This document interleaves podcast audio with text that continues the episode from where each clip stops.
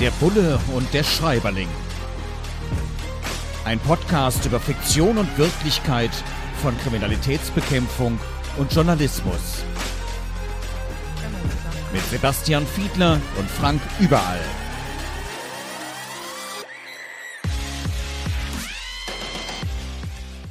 Herzlich willkommen wieder mal zu Bulle und Schreiberling. Diesmal mit Tina N. Martin und Apfelmädchen, ein Thriller erschienen im Bland Ballet Verlag. Und apropos erschienen, er ist auch wieder erschienen, unser Bulle hier im Podcast, nämlich Sebastian Fiedler. Ganz herzlich willkommen. Da ist er.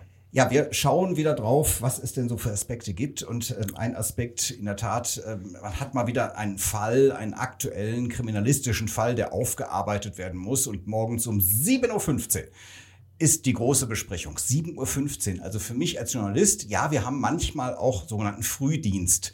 Das ist bei uns, wir nennen das die Drive Time, weil ganz viele Menschen im Auto sitzen, dort Radio hören. Und deswegen haben wir tatsächlich die meisten Zuhörenden genau um diese Zeit. Deswegen drängelt man sich auch immer ein bisschen genau in dieser Zeit die Beiträge drin zu haben.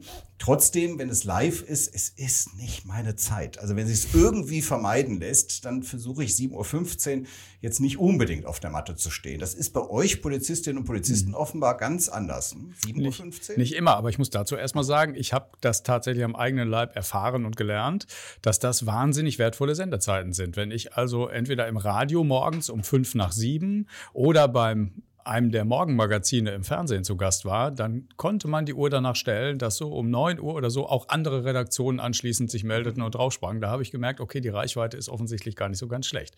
Bei der Polizei kann ich mich daran erinnern, dass es tatsächlich so war, als ich, oh Mann, oh Mann, das ist schon echt eine Weile her, so im Jahr 2000, da habe ich im Rahmen des Studiums so Praktika gemacht, das war in diesem Fall in Gelsenkirchen.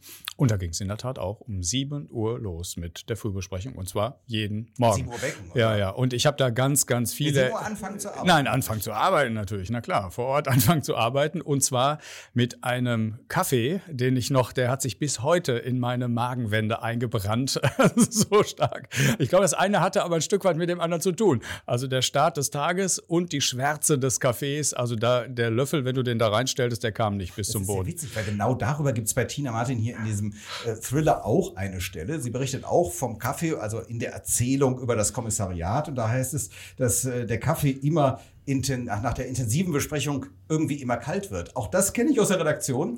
Ich, ich dichte mir das ja immer schön. Ich sage immer, kalter Kaffee soll hübsch machen. Ach. Das hat bei mir noch nicht funktioniert, aber ich lasse ihn immer extra kalt. Nein, es ist tatsächlich so, wenn man in Besprechungen ist, ganz intensiv um einen Fall ringt. Wir haben ja auch quasi Fälle.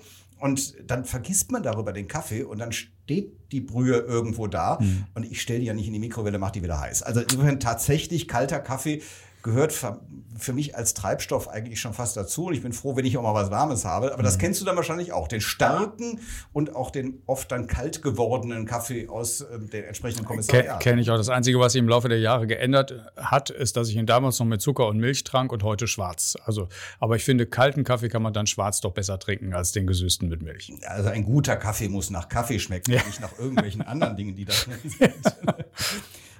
Hier wird in dem Buch auch aufgeworfen, so ein Klassiker. Es sind ja immer wieder so Klischees, die man aus der Polizeiarbeit meint zu kennen, nämlich die Frage, gerade in Mordermittlungen, äh, hatte derjenige Feinde? Und das ist auch so ein Motiv, über das wir schon häufiger gesprochen haben, auch schon mit der Überlegung, wie ist es eigentlich bei uns beiden, wenn uns mal was passieren mhm. würde. Aber dass dann manche Menschen auch äh, zum Teil völlig verzweifelt werden, sagen, ja, oh Gott, ja, da, da gab es eben, ich hatte in einem anderen Format äh, bei Kivon, dem Digitalverlag, wo als Video ja auch Bulle und Schreiberling läuft, für die, die es jetzt möglicherweise nur hören, ähm, da läuft auch ein Videoformat, da hatten wir mal eine Steuerfahnderin zu Gast, wo man ihr das Auto angezündet hatte und die Polizei dann ganz naiv fragt, haben Sie Feinde? Sagt sie, ja, ich kann Ihnen ganz lange Listen bringen.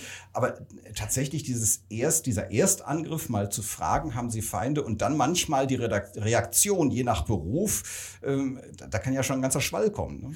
Das stimmt, aber ich würde nicht sagen, dass das so kriminalistisch immer so der erste Gedanke ist. Das kommt noch dazu, dass ein großer Anteil der Tötungsdelikte so im häuslichen Umfeld passieren. Also alleine da würde man schon den Blick, glaube glaube ich, etwas mehr erweitern. Ich glaube, es ist immer, wenn man da so, wenn man keine Anhaltspunkte hat und erstmal nicht weiß, in welche Richtung die Ermittlungen so gehen, ist das natürlich auch ein Punkt, den man hinterfragt. Aber es gibt natürlich auch viele Situationen, da drängen sich schon mal erste Ermittlungsrichtungen ohnehin auf, entweder anhand der Tatortsituation. Äh, der Tatbefund ist dann manchmal schon auch eindeutiger, als man dann den Krimis manchmal so meint. Sonst gäbe es den ganzen Krimi gar nicht, dann wäre er schon nach dem ersten Kapitel vorbei. Aber ein Punkt von vielen ist das, keine Frage.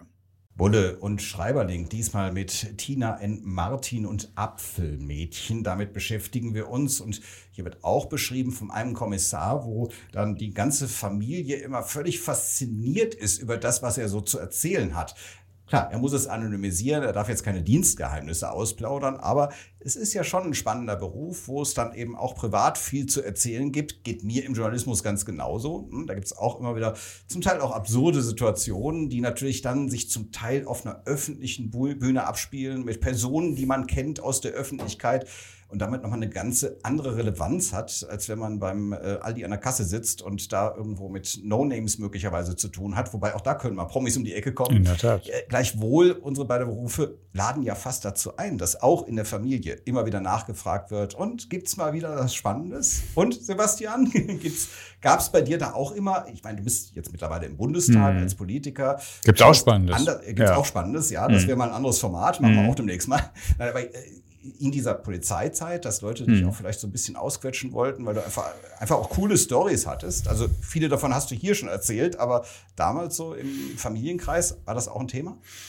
Ja, hier und da. Also je nachdem, welche Fälle das so waren. Viele der Fälle haben ja auch in der Öffentlichkeit gestanden. Äh, es wurde darüber berichtet. Es waren jetzt nicht Fälle, die Mord und Totschlag zum Inhalt hatten, sondern es waren Fälle der Wirtschaftskriminalität, sehr, sehr große Fälle. Einer drehte sich um Aktienspekulation bei der Westdeutschen Landesbank. Das ist schon was für Feinschmecker, würde ich sagen. Ja, da würde ich schon in weiten Teilen nichts verstehen. Mhm. ja, aber es ist doch äh, durchaus, finde ich, viel spannender, als man jetzt bei der Überschrift, die ich jetzt gerade so nannte, meinte.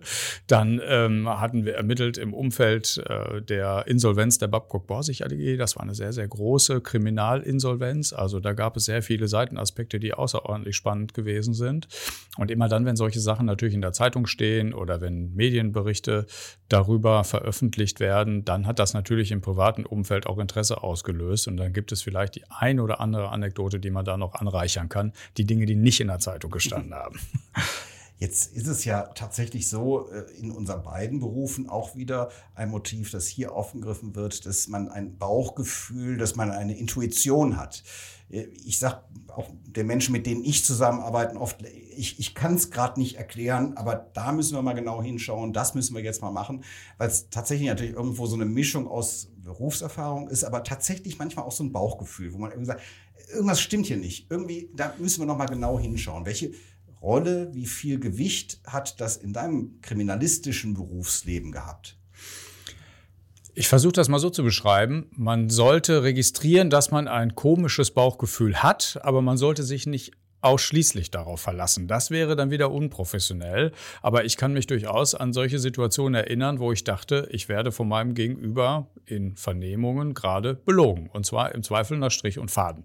So, dann ist das möglicherweise manchmal etwas, das dadurch zustande kommt, dass ich weiß, in der Akte stand an anderen Stellen schon was anderes und wir haben schon eine andere Beweissituation, die das widerlegen kann. Oder aber andersrum auch, dass man denkt, das, ah, das passt irgendwie nicht. Also, aber, aber da, da, drin steckt noch das Wort irgendwie. Es passt irgendwie nicht und äh, es lohnt sich da doch noch mal, das zu hinterfragen, ob das denn so gewesen sein kann. Und man gründet sozusagen dann die nächsten Ermittlungen auf oder gründet die auf das Bauchgefühl, so viel will ich das mal sagen. Aber das Bauchgefühl alleine darf nicht eben ausreichen, sonst kann es auch schon mal ganz flott in die falsche Richtung gehen.